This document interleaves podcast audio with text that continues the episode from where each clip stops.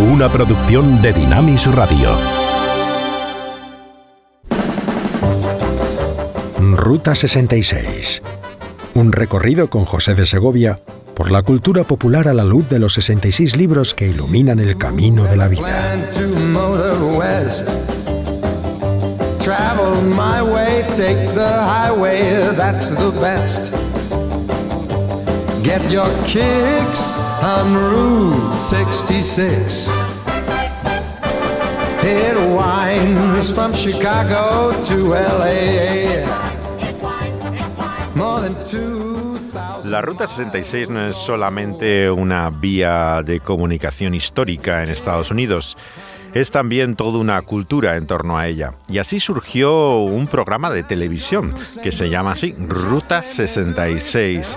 Y al que están escuchando es al intérprete que hizo de protagonista de esta serie de televisión, George Maharis. Eh, que vive todavía, nació el año 28 en Nueva York, en el barrio de Queens y es cantante, artista plástico hijo de migrantes eh, griegos, y en la década de los 60 protagonizó para la cadena de televisión CBS el personaje de Buzz eh, Murdoch en las tres temporadas que hizo Ruta 66 en la televisión.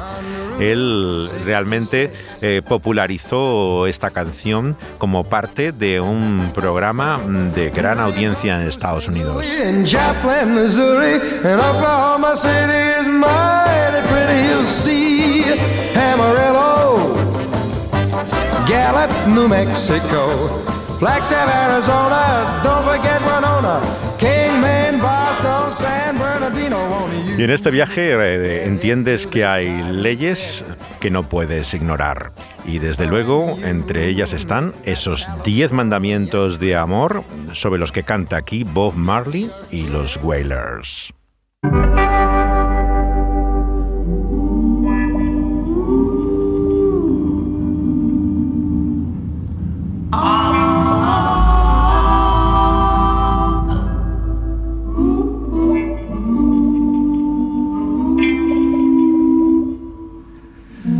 65, Bob Marley, el artista jamaicano, junto con su primer grupo, grababa este tema que hace referencia a los diez mandamientos. En este buen libro hemos llegado en este capítulo 19 a la historia de Jesús y su encuentro con un joven rico. Pensaríamos que alguien deseoso de encontrar discípulos y seguidores, cuando aquel joven rico se presentara delante de él, estaría realmente ufano y satisfecho de encontrar a alguien tan dispuesto como él, puesto que le dice, Maestro bueno, qué bien haré para tener la vida eterna. Lo sorprendente es que Jesús le contesta con una pregunta como solía hacer, que parece de todo menos considerada. ¿Por qué me llamas bueno? Le dice, ninguno hay bueno, sino Dios, mas si quieres entrar en la vida, guarda los mandamientos.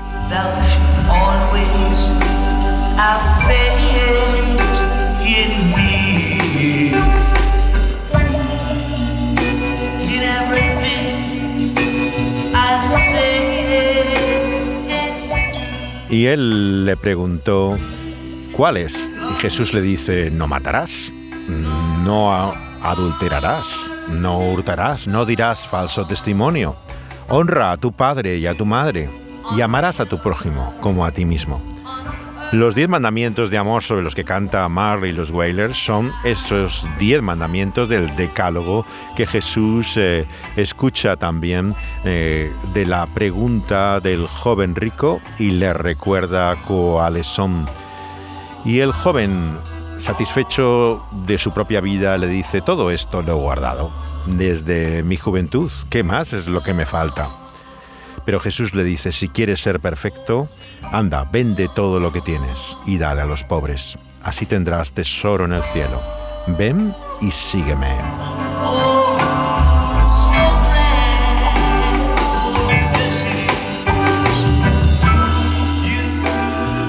Nos preguntamos en este momento de nuestro viaje qué lugar tiene la ley en esta buena noticia de Jesús. Escuchando la mayor parte de los mensajes cristianos que oímos hoy en día, parece que ninguno, los diez mandamientos y la ley, no ocupa un lugar fundamental en la presentación del Evangelio. Sin embargo, para el Maestro, para Jesús, no hay otra introducción posible. Es a partir eh, de nuestro fracaso para vivir a la luz de sus mandamientos que presenta la buena noticia. Y lo hace con la demanda más extrema, más radical llega finalmente a sacar como conclusión de estos mandamientos que deberíamos entregarnos hasta tal punto que deberíamos despojarnos de todo lo que tenemos para poder eh, seguirle. Por lo tanto, no hay otra forma que la humillación para poder acercarnos a ese Maestro que es Jesús y nos muestra lo lejos que estamos de vivir como debiéramos.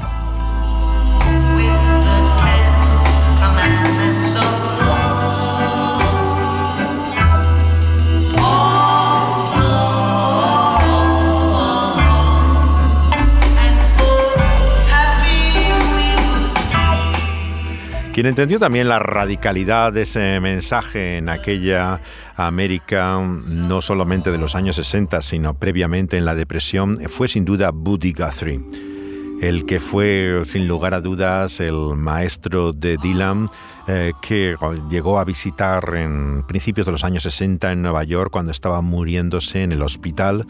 Había recorrido América con su guitarra eh, había protagonizado todo el resurgimiento del folk y tenido una militancia política claramente radical de izquierdas. Sin embargo, nos sorprenderá escuchar esta canción del año 45 que se llama Jesucristo. Jesus Christ was a man that traveled through the land, hard-working man and brave. He said to the rich, Give your goods to the poor. So they laid Jesus Christ in his grave. Jesus was a man, a carpenter by hand, his followers true and brave. One dirty coward called Judas Iscariot has laid Jesus Christ in his grave. He went to the preacher, he went to the sheriff, told them all the same. Sell all your jewelry and give it to the poor, but they laid Jesus Christ in his grave.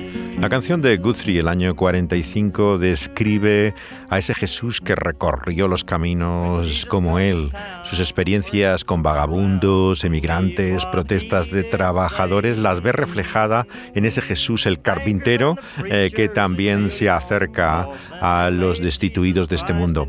Él escribió esta canción mirando desde la ventana de su habitación de Nueva York el invierno del año 40. Él en el manuscrito original de esta canción dice que vio a la gente pobre y el contraste con los ricos y pensando en lo que Jesús dijo de vender y dar todo tu dinero es que escribió este tema en Nueva York. Él había nacido en Oklahoma y había sido bautizado en la Iglesia de Cristo. La figura, por lo tanto, de Jesús le era conocida desde su infancia. Lo que pasa es que su militancia política le daba una visión eh, particular. Pero el encuentro que se describe aquí con el joven rico de Mateo eh, es el que inspira este tema. Al final de su vida en el hospital, cuando Dylan le visita en aquel duro invierno neoyorquino, nos dice que leía la Biblia y estaba claramente todavía meditando en él. Y hay unas palabras que dijo eh, antes de su muerte, cuando le visitaba en el hospital, que nos muestran algo de ello. Le dijo a aquel que le visitaba, Dios es el mejor doctor.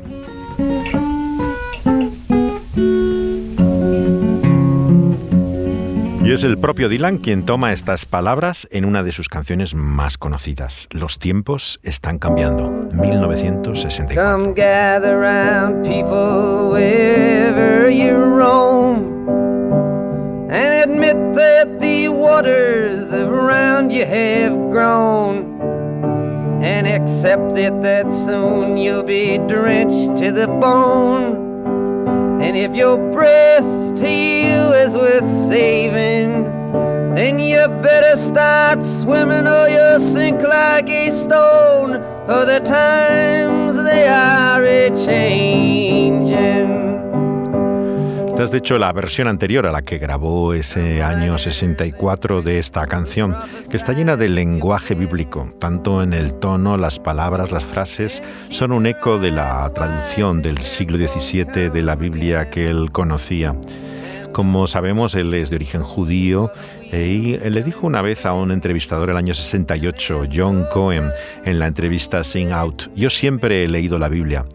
Cohen se sorprendió ante la declaración de Dylan y le dijo que no le parecía que era el tipo de persona que tomara una copia de la Biblia de los Gedeones que hubiera en la habitación del hotel. Y la única respuesta que Dylan le dijo, bueno, nunca se sabe. Y desde entonces, una y otra vez, este eh, activista también de los derechos civiles y ministro que era Bert Cartwright analizó ya desde los años 60 la influencia de la Biblia en sus canciones. El año 61 ya había escrito un texto llamado La Biblia en las letras de Bob Dylan por lo tanto, no es a raíz de su conversión al cristianismo a finales de los 70 que él introduce la escritura. Este eh, estudioso de su obra nos dice que hay 387 citas de la Biblia, tanto del Antiguo como en el Nuevo Testamento, en las canciones de Dylan que él había analizado entonces, hasta el año 85 solamente. Por lo tanto, claramente este buen libro iluminaba también el cambio de tiempos que anuncia Dylan. Your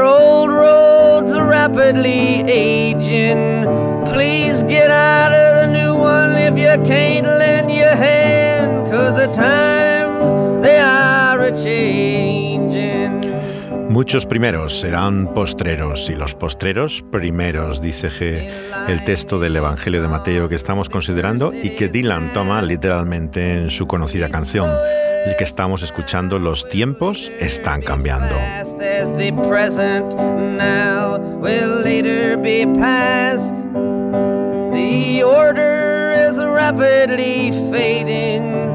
And the first one now will later be cause the times they are a changing.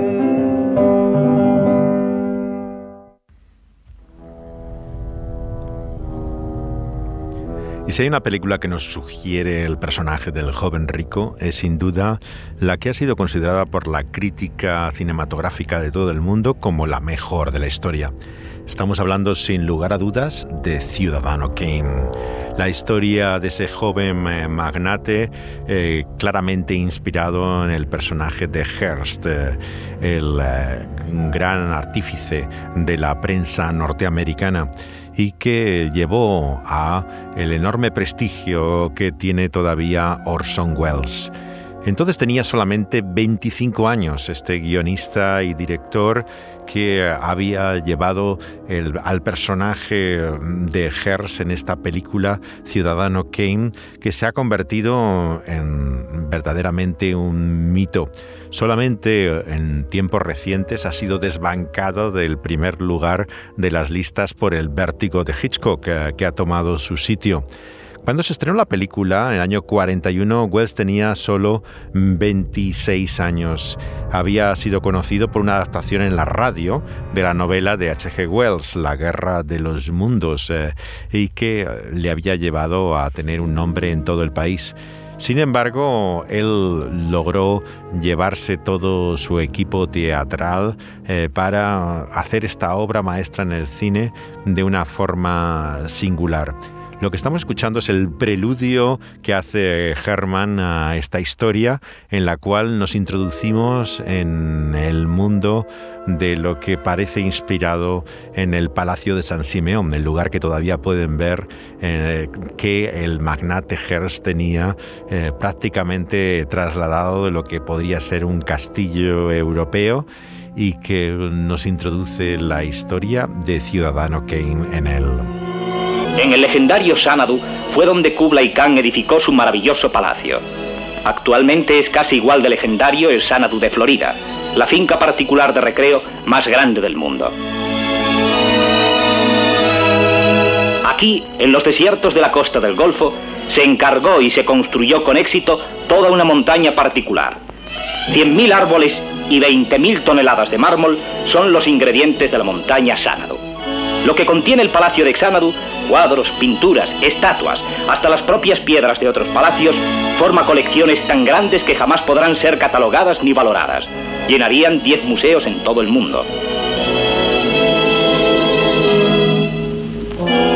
Las cuadras de Xanadu, los pájaros, los peces, las fieras de la selva, una pareja de cada clase, forman el zoológico particular más completo desde los tiempos de Noé.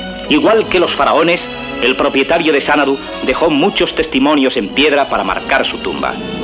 Después de las pirámides, Sanadu es el monumento más costoso que un hombre haya construido para sí mismo.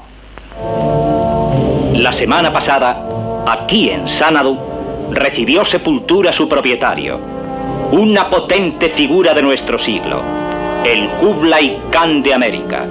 Charles Foster Kane.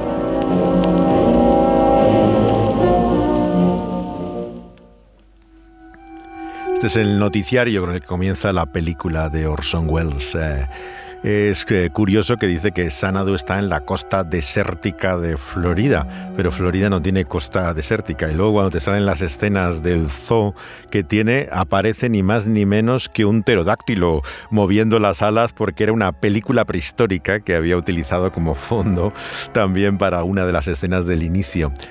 Eh, fue una película, como pueden ver entonces, con realmente métodos y, modos bastante modestos. Eh, eh, pero era lo característico de ella que era una obra unipersonal. De hecho, Wells tenía esa idea. El teatro era el resultado de un esfuerzo colectivo, pero como él entendía el cine, era de una forma individual. Se presenta, por lo tanto, como la primera obra de cine de autor de la historia, algo que responde solamente a él y que parte del hecho de que él tiene derecho para el corte final, o sea, la edición de la película, por la cual se hace responsable de toda la obra. Wells de, no solamente hace de ello una obra personal, sino que coloca el papel de la fotografía de una manera que nunca se había visto hasta entonces. El equipo que ha traído él eh, para hacer la película con el que trabajaba en la radio, el equipo de Mercury, se le añade la labor del director de fotografía, Greg Toland. Y por primera vez en la historia del cine, el nombre del director aparece con el del director de fotografía, Toland, que es efectivamente uno de los grandes artífices de esa película. Los miembros de la compañía son presentados al final en breves trozos de la película, como solía hacer él, y el crédito final en la parte de abajo en letra pequeña dice simplemente Kane Orson Welles. Esa perspectiva de campo, que es como se denomina la técnica que utiliza Tollans en esta película singular, que se ha rodado de forma extraordinaria. No sé si han observado, por ejemplo, que anteriormente en el cine clásico no se veían nunca los techos, sencillamente porque no existían. Se colocaban los focos y los micrófonos donde estaría el techo. Y por eso Wells empieza a utilizar muchos contraplanos para mostrar que él sí que tiene techo en su escena, ¿no? Y que le da una realidad eh, y están los micrófonos, claro, por encima, por encima de ese techo. Las referencias que, juega la película desde su inicio no son solamente al magnate de la prensa, William Hearst, sino también otro hombre muy importante en el periodismo de la época que se llamaba Henry Lewis. Eh, este hombre también, eh, relacionado con la revista Time, eh, hay unos noticiarios cinematográficos a los que hace referencia al inicio de esta película. Y en la escena que vamos a escuchar están preparando el reportaje de lo que es la muerte de Kane y hacen como en cierta forma parodia de cómo se hacen este tipo de, obituarios, eh, en este caso para el cine, hoy en día diríamos en la televisión o en Internet. Bueno, 70 años de una vida es demasiado para meterlos en 10 minutos. De acuerdo, Thompson, pero necesita añadirle algo de interés. Lo único que hemos visto en la pantalla es que Charles Foster Kane ha muerto. Y ya lo sabía, leo los periódicos. pero es que solo podemos contar lo que hizo, no sabemos quién era realmente. Este es el problema. Un momento. ¿Cuáles fueron las últimas palabras de Kane? ¿Lo recuerdan? ¿A qué se refiere?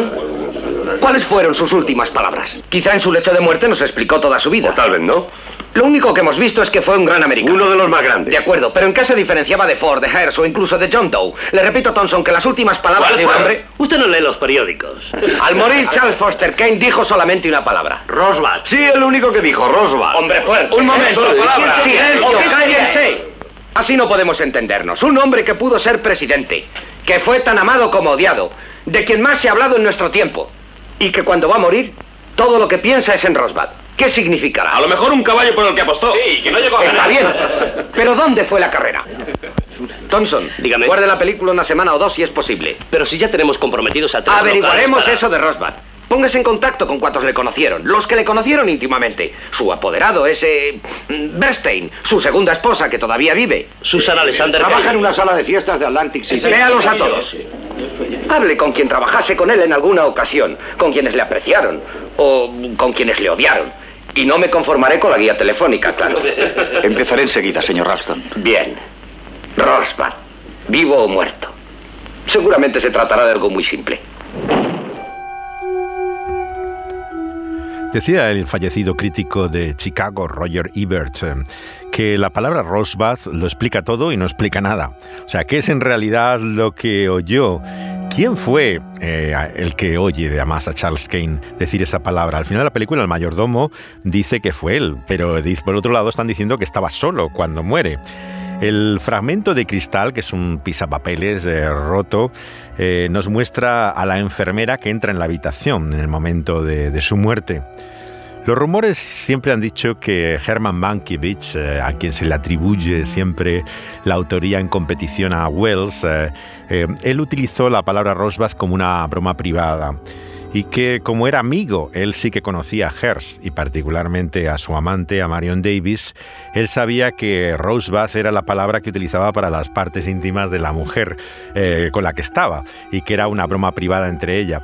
Pero claro, como dice Ebert, eh, será un detalle truculento, pero no te explica nada realmente de la historia, porque no puedes decir que su vida se explique a raíz de la relación con esta mujer. Eh, te está mostrando que es algo bastante complejo juega con ello de una, de una forma clara como un- una falsa clave para explicar lo que es el, finalmente el enigma de una vida. En el pasaje que estamos hablando de Jesús en el Evangelio, Él conoce la realidad de este joven rico que se acerca a Él como nadie de los que le rodean sabe quién es.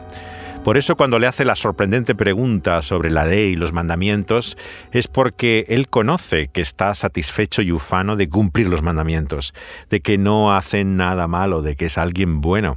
Y por eso Jesús le muestra la radicalidad de lo que la ley exige de nosotros y la insuficiencia, la incapacidad que él tiene de cumplirla.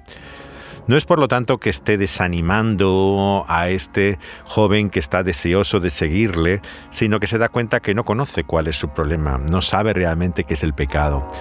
Y es por eso que en este encuentro de Jesús con el joven rico encontramos una introducción muy diferente a la de cualquier evangelista.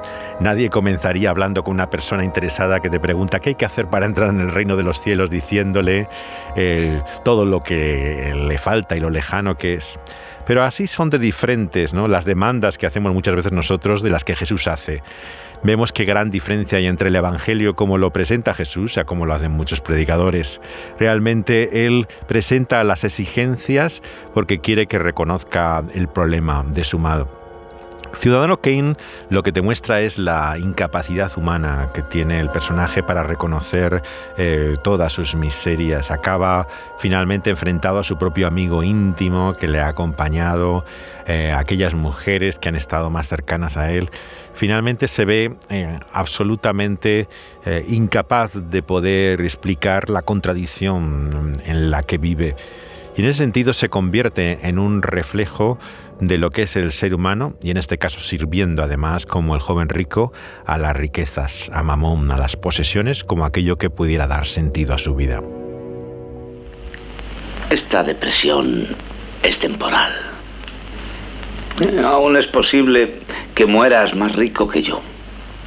Moriré más rico de como nací. Nunca hemos llegado a perder tanto como ganamos. Sí, sí, pero esos métodos... Mira, Charles, jamás has hecho una sola inversión. Siempre has empleado el dinero en... En comprar cosas. Comprar cosas. Mi madre debió elegir un banquero de menos confianza. A mí siempre me atrajeron las cucharillas de plata. Mire, señor Bernstein, si no hubiese sido tan rico, hubiera llegado a ser un gran hombre. ¿Y no lo eres? Creo que me porté bien dadas las circunstancias. ¿Qué te gustaría haber sido? Todo lo que usted odia. El conflicto del personaje de Kane nos recuerda a este joven rico que oyendo las palabras de Jesús, que le dice que venda todo lo que tenga y se lo dé a los pobres, que así tendrá tesoro en el cielo y podrá seguirle, nos dice el Evangelio que se fue triste, porque tenía muchas posesiones. Jesús le dice a sus discípulos las conocidas palabras entonces a continuación, de cierto os digo que difícilmente entrará un rico en el reino de los cielos. Otra vez os digo que es más fácil pasar un camello por el ojo de una aguja que entrar un rico en el reino de Dios. La reacción que tienen entonces sus discípulos nos da la clave verdaderamente de lo que está aquí en el conflicto de esta escena. Nos dice que al oír esto en el versículo 25 del capítulo 19 de Mateo, se asombraron en gran manera, dice los que le oían, y dijeron esta pregunta, ¿quién pues podrá ser salvo? Por eso el tema en el que estamos meditando y considerando en este momento de nuestro viaje es lo imposible. Lo imposible que es humanamente para cada uno de nosotros vivir la vida que debiéramos vivir. Como el personaje de Kane se ve frustrado, impotente, incapaz de cambiar su vida. Y es así cuando nos vemos a la luz que nos pone Jesús en su palabra de Dios, las exigencias y las demandas de lo que debería ser nuestra vida y no es. Y es la historia en este sentido de un gran fracaso, la de Ciudadano Kane. La vejez es la única enfermedad de la que uno ya no espera jamás curarse. Sí, me acuerdo perfectamente de todo lo ocurrido y eso es lo malo. Una de las mayores desgracias caídas sobre la humanidad es tener memoria, créanme. Yo era su mejor amigo y él en cambio se comportaba conmigo como un animal. No es que fuera brutal, sino que hacía cosas brutales. Si no se me puede considerar amigo suyo es que no tuvo ninguno. Tal vez fuera lo que ustedes llaman un parásito, ¿no? Señor Lilan, Oiga, voy a pedirle un favor. ¿No tendrá por casualidad un cigarro? Hay aquí un médico joven eh, que me tiene prohibido el tabaco. No, no tengo, lo siento. Oh, vaya. Cambié de conversación. Me he convertido en un viejo chocho. Usted es periodista y quiere saber lo que opino yo de Charlie Kane. Bueno. Supongo que tenía cierta grandeza, pero se la guardaba para sí. No se confiaba a nadie, nunca daba nada, si acaso mm, una propina. Sin embargo, su mente era generosa, nunca hubo nadie con tantas opiniones. Pero no creía más que en Charlie Kane, no tuvo otra convicción en su vida aparte de Charlie Kane. Y tal vez murió sin ellas. Debe ser muy triste morir así. Claro que muchos nos marchamos sin convicciones determinadas acerca de la muerte, pero sabemos lo que dejamos, creemos en algo. Por amor lo hizo todo. Y si se metió en política fue porque quería también el amor de los electores. No tenía bastante con nosotros. Todo lo que le pedía la vida era amor. Esa fue su tragedia. ¿Cómo lo perdió? En realidad, él no podía corresponder. Claro, amaba a Charlie Kane, desde luego. Demasiado.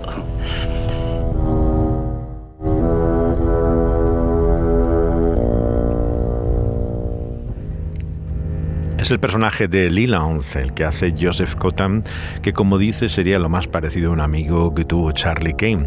Habla ya a una edad mayor, envejecido, al que está interrogándole y preguntándole, buscando la clave de quién era él. Su diagnóstico y experiencia personal es que vivía como tantos de nosotros, para sí mismo. Sus opiniones eran lo que a él le conveniera en cualquier momento. No había otra forma de poder entender quién es él más que desde su propio ego. Vivía mirándose el ombligo y centrado en sus propios intereses y ambiciones para sí mismo. No conocía otra cosa. Como este joven rico es una triste vida, pero como él nos vemos incapaces. Imposible nos parece sacrificarla y acabar con esa vida. Y como el joven rico se marchó, sin responder aparentemente a las palabras de Jesús, no sabemos si lo haría después, así nosotros preferimos seguir con nuestra vida tal y como es, sin poder cambiarla ni hacer algo que realmente nos lleve a una vida diferente.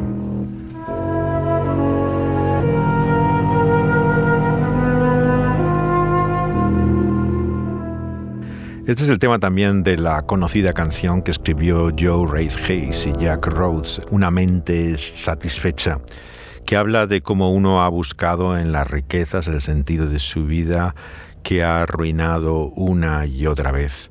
Hay muchas versiones de esta canción, de la Fitzgerald, de Joan Baez, Los Birds, Glenn Campbell, y hemos escuchado en otra ocasión la de Bob Dylan, que aparece en su disco Salvado, Saved.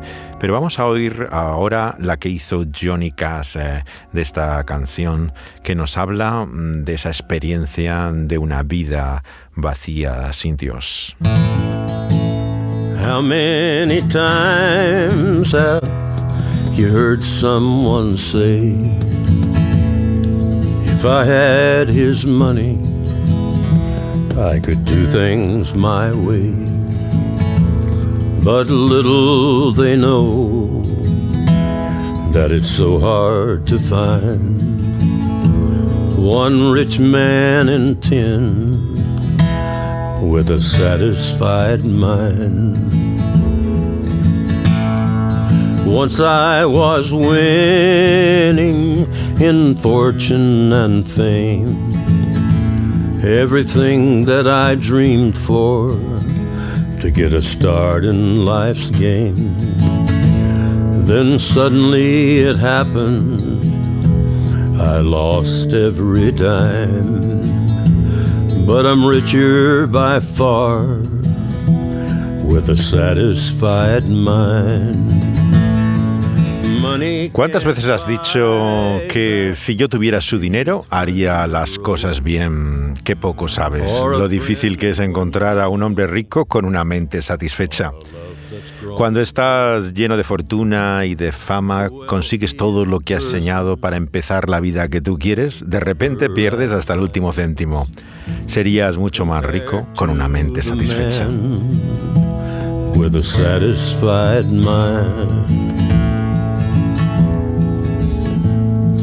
When life has ended and my time has run out. My friends and my loved ones will leave, there's no doubt. But there's one thing for certain when it comes my time. I'll leave this old world with a satisfied mind. How many times have you heard someone say, If I had his money, I could do things my way? But little they know that it's so hard to find one rich man in ten with a satisfied mind.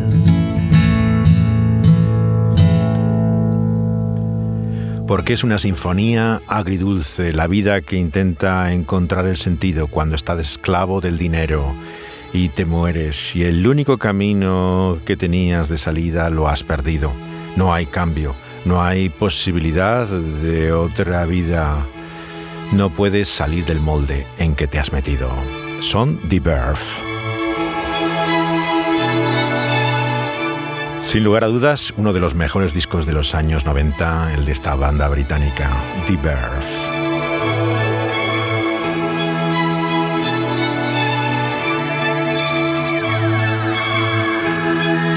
Está en su disco Himnos Urbanos de 1997.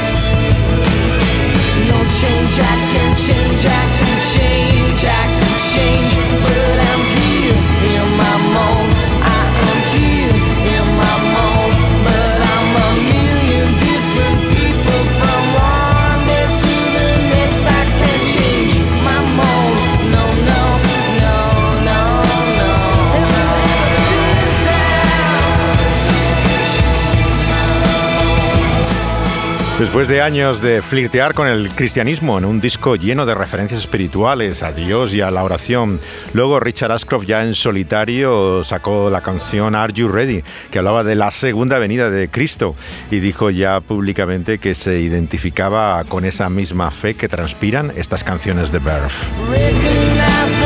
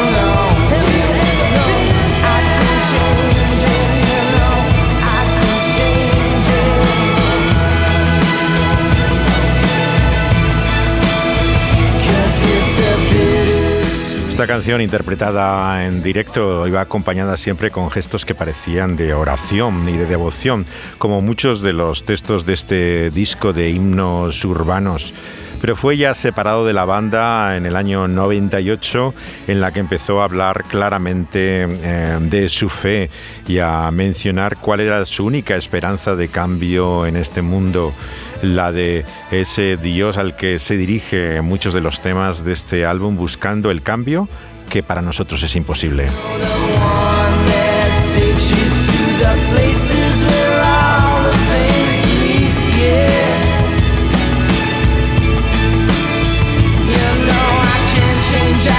change.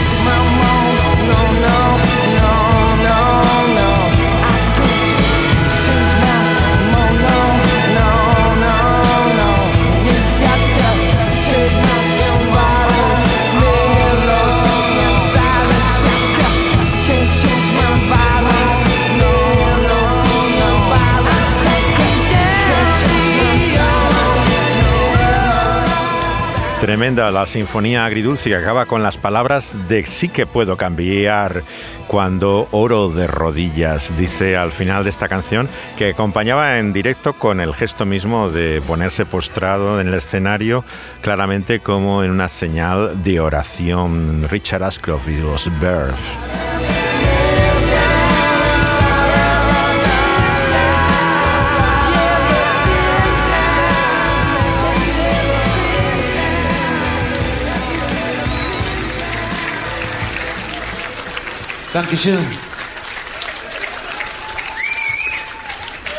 Y estos son los Waterboys en vivo en Alemania para la televisión, el concierto grabado en el Festival de Halden de su conocida canción de Glastonbury, que nos dice como Jesús que si bien no podemos cambiar, Dios es el que puede cambiarnos. Y Él le ha encontrado donde siempre estaba.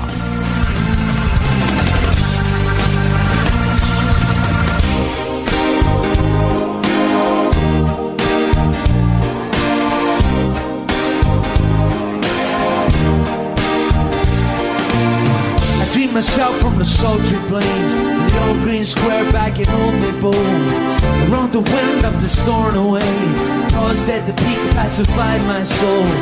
Caught the bus in the ferry fort. I made it to the mansion on the buoyancy I come around to the ancient ways. I took a tip from the Buddha boy. I just found God. Yeah, just found God. Yeah, just found God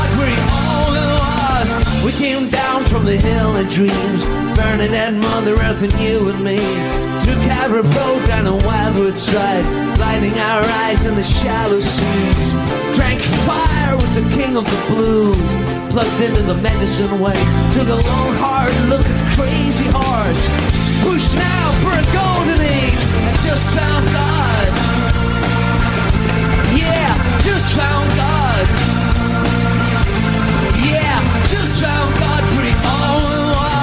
I found myself on the roof of the world, just waiting for to get my wings. Strange angel in the changing light said, Brother, you forgot one thing. My heart beat from the inside out. So lucky just to be alive. Can you tell what I'm talking about? Any day now, the sun's gonna rise. I just found God. Yeah, just found God. Just found God he always was. Hey, just found God he always was.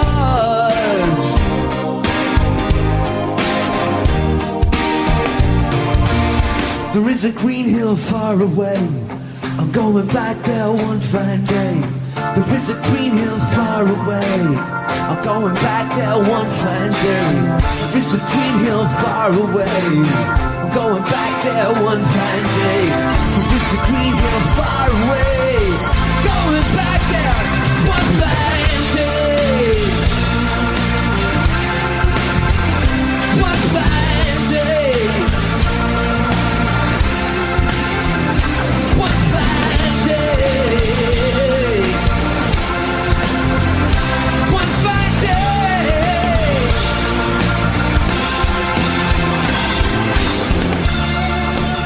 Maravilloso, Mike Scott eh, cantando el coro una y otra vez. He encontrado a Dios allí donde Él estaba siempre. Fue la canción de Glastonbury que hizo tras su estancia en la comunidad cristiana de Finkhorn, después de muchos años de búsqueda espiritual, de textos de los años 80 con los Waterboys, eh, llenos de referencias espirituales, siempre eh, buscando esa realidad de ese Dios que estaba ahí. Jesús dice, por lo tanto, que lo que es imposible para los hombres, para Dios es posible. Y este es el corazón mismo de la buena noticia de Jesús. No nuestra posibilidad, recursos y potencia, sino la de Dios para con nosotros. Es Él quien nos cambia. Y si no lo hace Él, nada en el mundo ni en la vida podrá cambiarnos jamás.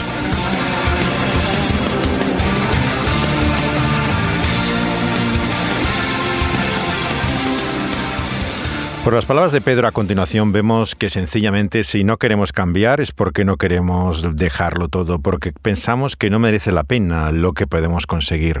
Es el lazo afectivo de la idolatría, por el cual amamos a nuestros ídolos. No es simplemente que queremos el dinero, es que lo amamos. Y para poder romper esa esclavitud necesitamos un amor mayor, un amor superior, como el que canta Steve.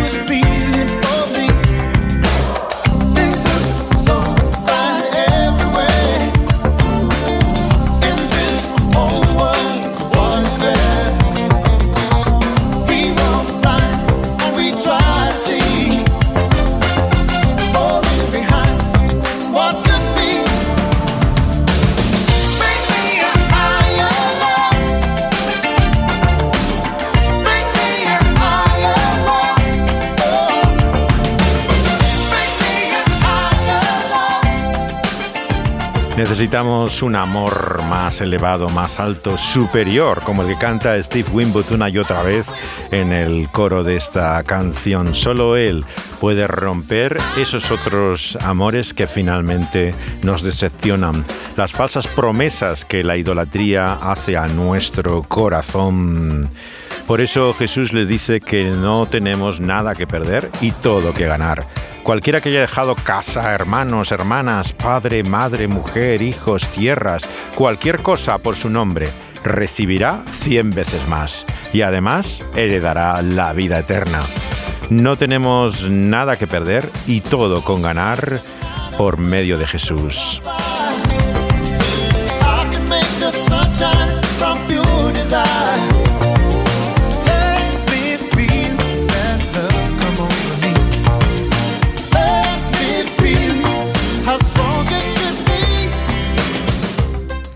¿Cuántos incluso cristianos se sienten decepcionados? Piensan que Dios no ha estado a la altura, que no se ha dado lo que ellos esperaban de Él. Pero Jesús nos muestra que todavía tenemos todo por esperar, hasta la vida eterna, que compensará toda tribulación, toda privación, toda dificultad, una familia eterna, más allá de todas las relaciones rotas, de cualquier sacrificio que hayamos hecho la vida con Dios en Cristo Jesús compensa.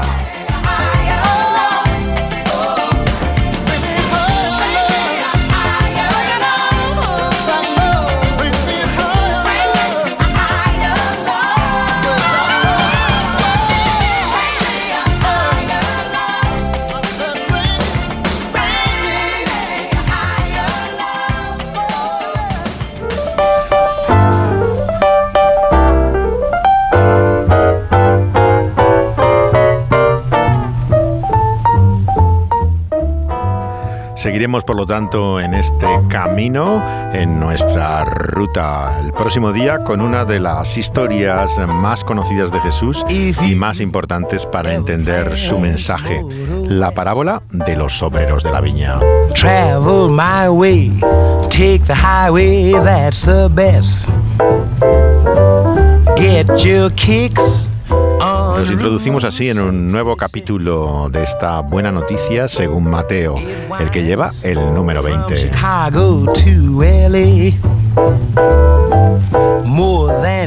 Pero eso será en nuestro próximo programa. Pueden escuchar todos los anteriores también en las plataformas en las que son subidos después de su emisión en Dynamis Radio. SoundCloud tiene también eh, una excelente plataforma con sonido de la emisora propia que pueden encontrar los programas de Ruta 66 en el Pulso de la Vida así como en iVox, la cadena también eh, que eh, donde como pueden encontrar todos los programas desde el principio de esta ruta.